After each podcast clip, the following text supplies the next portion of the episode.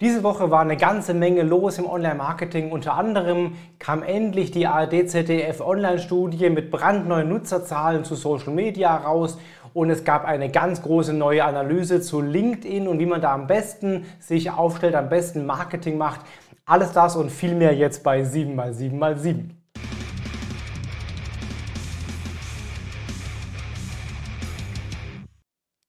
Willkommen zu 7x7x7, den Online-Marketing-News. Du bekommst jetzt wie jede Woche in circa sieben Minuten die sieben wichtigsten News aus dem Online-Marketing aus den letzten sieben Tagen. Mein Name ist Felix Beilharz und wenn du jede Woche um 17 Uhr sonntags die aktuellsten News bekommen willst, als Video, als Audio-Podcast, auf allen Kanälen, dann mach jetzt ein Abo dran oder ein Like oder ein Daumen, was da, wo du bist, eben gerade funktioniert, um diese News zu abonnieren. Dann sehen wir uns jede Woche mit den immer aktuellsten News wieder und wir haben heute viel zu bereden, deswegen legen wir gleich los mit der allerersten News. Richard Vanderblum ist ein äh, LinkedIn-Berater, der jedes Jahr eine Analyse rausgibt ähm, zu den LinkedIn ja, Daten und LinkedIn-Funktionsweisen, nämlich den LinkedIn Algorithm Report. Da wertet er sehr, sehr, sehr viele LinkedIn-Posts aus und zeigt eben, was man daraus lernen kann. Die aktuellste Version kam jetzt raus. Und äh, eine Erkenntnis war zum Beispiel, 99,9% aller User auf LinkedIn bekommen weniger Reichweite als noch vor einem Jahr. Also wenn du weniger Reichweite hast, ganz normal, geht anscheinend allen so. Ähm, man kann mittlerweile mehr Content posten. Bisher galt die Regel so, höchstens einmal am Tag zu posten, weil sonst der neue Post den alten kannibalisiert. Mittlerweile können in einem Feed scrollen auch mehrere Beiträge desselben Nutzers auftauchen. Also ein bisschen häufiger posten ist auch jetzt möglich. Hashtags empfiehlt er Idealwert 3 bis 5, weniger oder mehr bringen weniger Reichweite. Äh, Reichweite die Videolänge am besten zwischen 20 und 60 Sekunden. Im 1 zu 1 Format wäre das ideale Format für maximale Reichweite. Ähm, wenn, du Engage, also wenn du Engagement bekommst, äh, in den ersten 90 Minuten auf deinem Beitrag ist das entscheidend, das was da passiert. Das heißt, da auf jeden Fall alle Kommentare beantworten, um die maximale Reichweite rauszuholen. Seine Empfehlung war auch, deinen Beitrag nicht als erster zu kommentieren selber, sondern nach einem Tag dann mal einen Kommentar anzufügen mit weiteren wertvollen Infos. Diese und viele, viele weitere Tipps zum optimalen LinkedIn-Nutzen findest du unter diesem Link hier bei Richard auf seinem LinkedIn-Profil im Algorithm Report 2022. Eine News von Instagram, die diese Woche rauskam, eine ganz neue Funktion. Du kannst jetzt normalen Feed-Beiträgen, also Fotos im Feed, Musik hinzufügen. Wenn du also ein äh, Feed-Foto oder eine Grafik hochlädst, kannst du dann in der Einstellungsauswahl auch einen Musiktitel auswählen, der dann 5 bis 90 äh, Sekunden lang gespielt wird, sodass du quasi eine Art stehendes Video machst aus deinem ähm, Foto, was vielleicht die Verweildauer auf dem Foto erhöhen könnte, könnte oder einfach mehr ja, Emotionen wecken kann, wenn man beim Betrachten des Bildes eben auch ein bisschen Musik hören kann.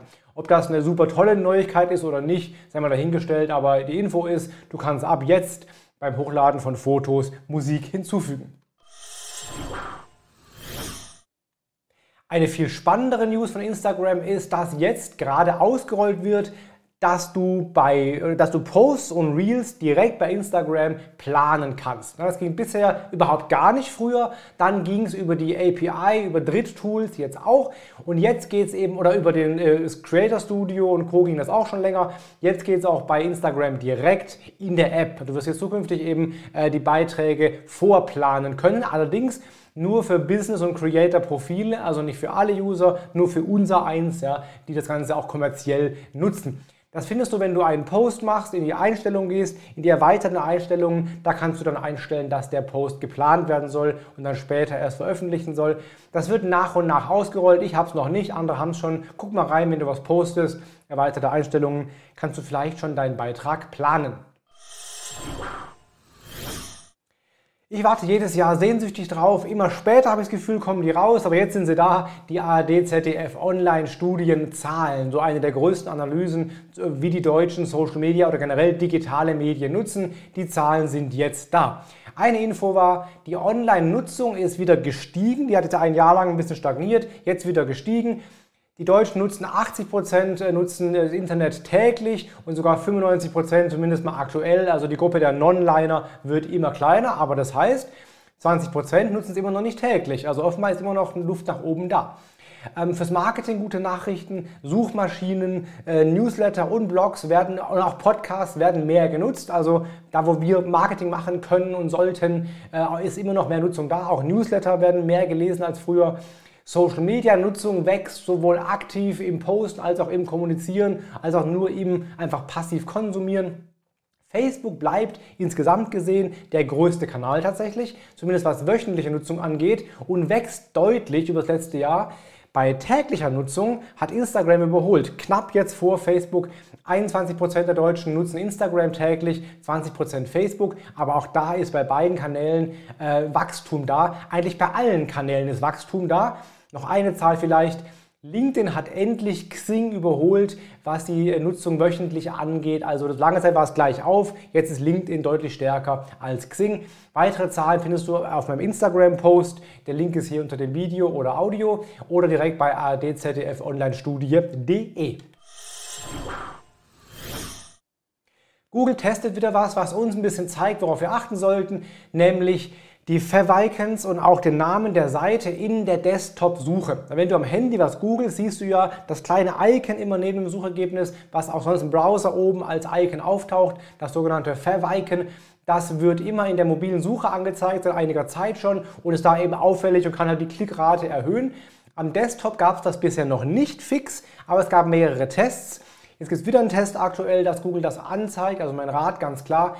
Erstens, habt eine starke Marke, weil auch der Name der Webseite angezeigt wird. Also starker Domainnamen hilft eben für höhere Klickrate und eben auch ein gutes, auffälliges Verweiken, dein Logo in auffälligen Farben vielleicht, das eben dann auch die Klickrate erhöhen kann. Ob es am Desktop dauerhaft kommt, werden wir sehen, aber es zeigt so ein bisschen, wie Google tickt und dass Google offenbar da einen gewissen Wert drauf legt. Google hat sich auch dazu geäußert, ob Links wichtig sind. Und da ist die Aussage tatsächlich, Links sind nicht mehr ganz so wichtig wie früher. Ja, früher war das so das dominante Ding überhaupt, kannst alles zum Ranken bringen, wenn du nur genügend Links hast.